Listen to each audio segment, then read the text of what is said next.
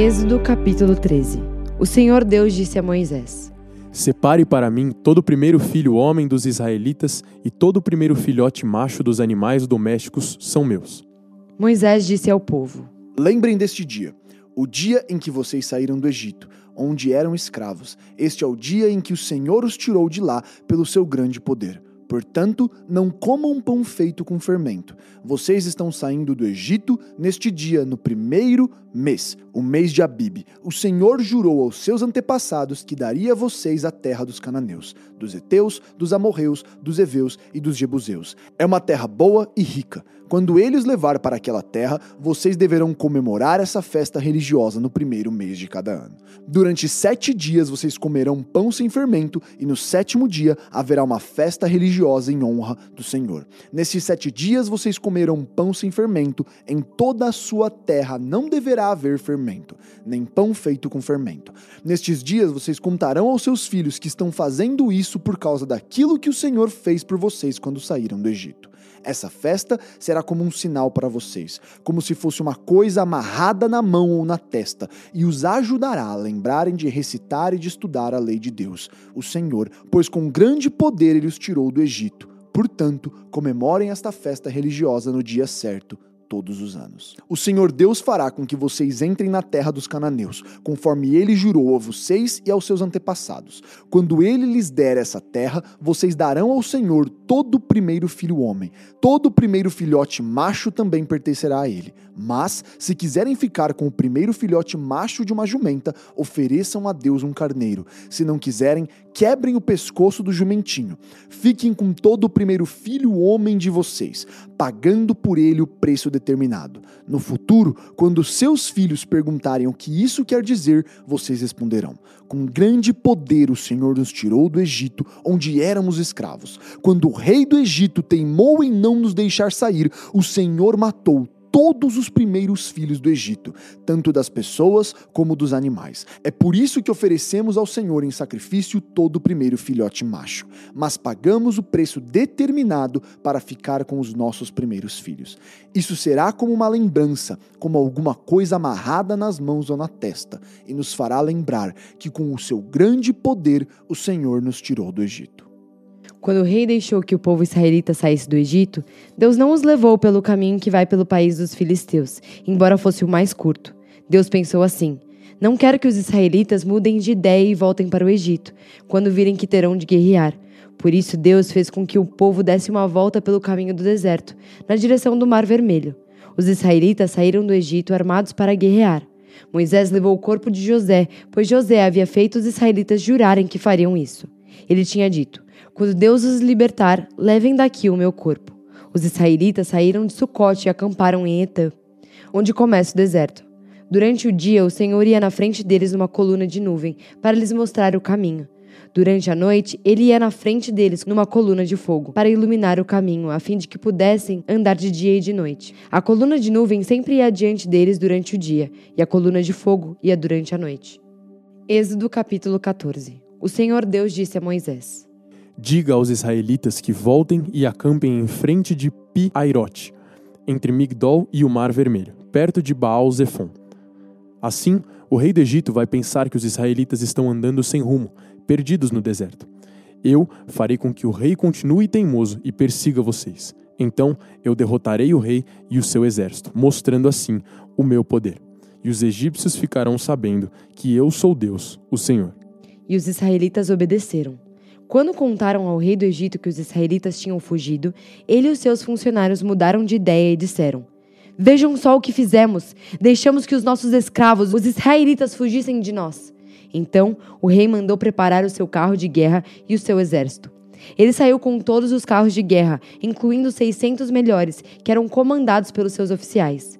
O Senhor fez com que Faraó, rei do Egito, continuasse teimando, e ele foi atrás dos israelitas, que estavam saindo de maneira vitoriosa.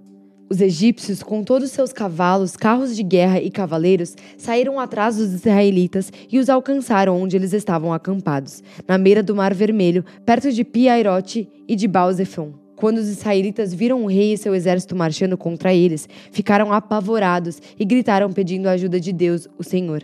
E disseram a Moisés: Será que não havia sepulturas no Egito? Por que você nos trouxe para morrermos aqui no deserto? Veja só o que você fez, nos tirando do Egito. O que foi que lhes dissemos no Egito?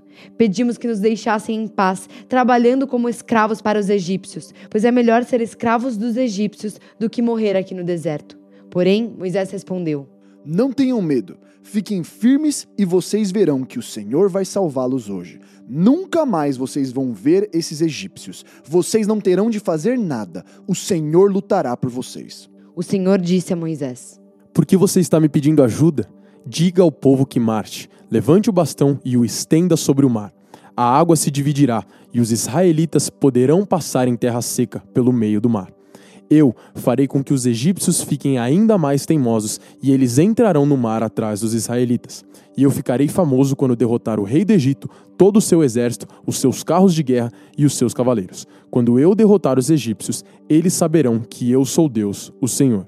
Então o anjo de Deus, que é na frente dos israelitas, mudou de lugar e passou para trás. Também a coluna de nuvem saiu da frente deles e foi para trás, ficando entre os egípcios e os israelitas. A nuvem era escura para os egípcios, porém iluminava o povo de Israel. Assim, durante a noite inteira, o exército egípcio não conseguiu chegar perto dos israelitas. Moisés estendeu a mão sobre o mar e Deus, o Senhor, com um vento leste muito forte, fez com que o mar recuasse. O vento soprou a noite inteira e fez o mar virar terra seca. As águas foram divididas e os israelitas passaram pelo mar em terra seca, com muralhas de água nos dois lados. Os egípcios os perseguiram e foram atrás deles até o meio do mar, com todos os seus cavalos, carros de guerra e cavaleiros. Logo antes de amanhecer, da coluna de fogo e de nuvem, o Senhor olhou para o exército dos egípcios e fez com que eles ficassem apavorados. Os carros de guerra andavam com grande dificuldade, pois Deus fez com que as rodas ficassem atoladas. Então os egípcios disseram: Vamos fugir dos israelitas. O Senhor está lutando a favor deles e contra nós. Então o Senhor Deus disse a Moisés: Estenda a mão sobre o mar, para que as águas voltem e cubram os egípcios, os seus carros de guerra e os seus cavaleiros. Moisés estendeu a mão sobre o mar, e quando amanheceu, o mar voltou ao normal. Os egípcios tentaram escapar das águas, porém o Senhor os jogou dentro do mar. As águas voltaram e cobriram os carros de guerra, os cavaleiros e todo o exército egípcio que havia perseguido os israelitas no mar e não sobrou nenhum egípcio com vida. Mas os israelitas atravessaram o mar em terra seca, com muralhas de água nos dois lados. Naquele dia, o Senhor salvou o povo de Israel dos egípcios, e os israelitas os viram mortos na praia. Quando viram o poder com que o Senhor havia derrotado os egípcios, os israelitas o temeram e creram em Deus, o Senhor, e no seu servo Moisés. Provérbios 5 Filho, preste atenção no que eu digo com a minha sabedoria e compreensão. Então você saberá como se comportar, e as suas palavras mostrarão que você tem conhecimento das coisas. Os lábios da mulher imoral podem ser doces como o mel, e os seus beijos tão suaves como o azeite. Porém, quando tudo termina, o que resta é amargura e sofrimento. Ela está descendo para o mundo dos mortos. A estrada em que ela anda é o caminho da morte. Essa mulher não anda na estrada da vida. Ela caminha sem rumo, mas não sabe disso. Agora escute, meu filho, e não esqueça o que eu estou dizendo. Afaste-se desse tipo de mulher. Não chegue nem perto da porta da sua casa, senão outros passarão a ter o bom nome que você tinha antes, e você morrerá, ainda moço, nas mãos de homens cruéis. Sim, pessoas estranhas tomarão toda a sua riqueza, e o que você ganhou com o seu trabalho acabará nas mãos dos outros. Você ficará gemendo no seu leito de morte enquanto todo o seu corpo vai sendo destruído pouco a pouco.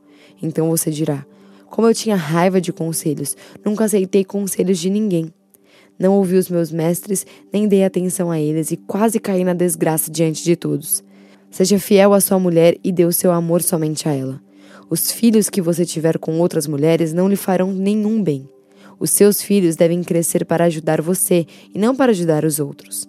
Portanto-se, alegre-se com a sua mulher, seja feliz com a moça com quem você casou, amorosa como uma corça, graciosa como uma cabra selvagem. Que ela cerque você com o seu amor e que os seus encantos sempre o façam feliz. Filho, por que dar o seu amor a uma mulher imoral? Por que preferir os encantos da mulher de outro homem? Deus sabe por onde você anda e vê tudo o que você faz. As injustiças que um homem mal comete são uma armadilha. Ele é apanhado na rede do seu próprio pecado. Morre porque não se controla. A sua grande loucura o levará à cova. Hebreus 11 A fé é a certeza de que vamos receber as coisas que esperamos e a prova de que existem coisas que não podemos ver. Foi pela fé que as pessoas do passado conseguiram a aprovação de Deus. É pela fé que entendemos que o universo foi criado pela palavra de Deus e que aquilo que pode ser visto foi feito daquilo que não se vê. Foi pela fé que Abel ofereceu a Deus um sacrifício melhor do que o de Caim. Pela fé, ele conseguiu a aprovação de Deus como um homem correto, tendo o próprio Deus aprovado as suas ofertas. Por meio da fé, Abel, mesmo depois de morto, ainda fala. Foi pela fé que Enoque escapou da morte. Ele foi levado para Deus e ninguém o encontrou porque Deus mesmo o havia levado. As Escrituras Sagradas dizem que antes disso ele já havia agradado a Deus. Sem fé, ninguém pode agradar a Deus, porque quem vai a Ele precisa crer que Ele existe e que recompensa os que procuram conhecê-lo melhor. Foi pela fé que Noé ouviu os avisos de Deus sobre as coisas que iam acontecer e que não podiam ser vistas. Noé obedeceu a Deus e construiu uma arca em que ele e sua família foram salvos.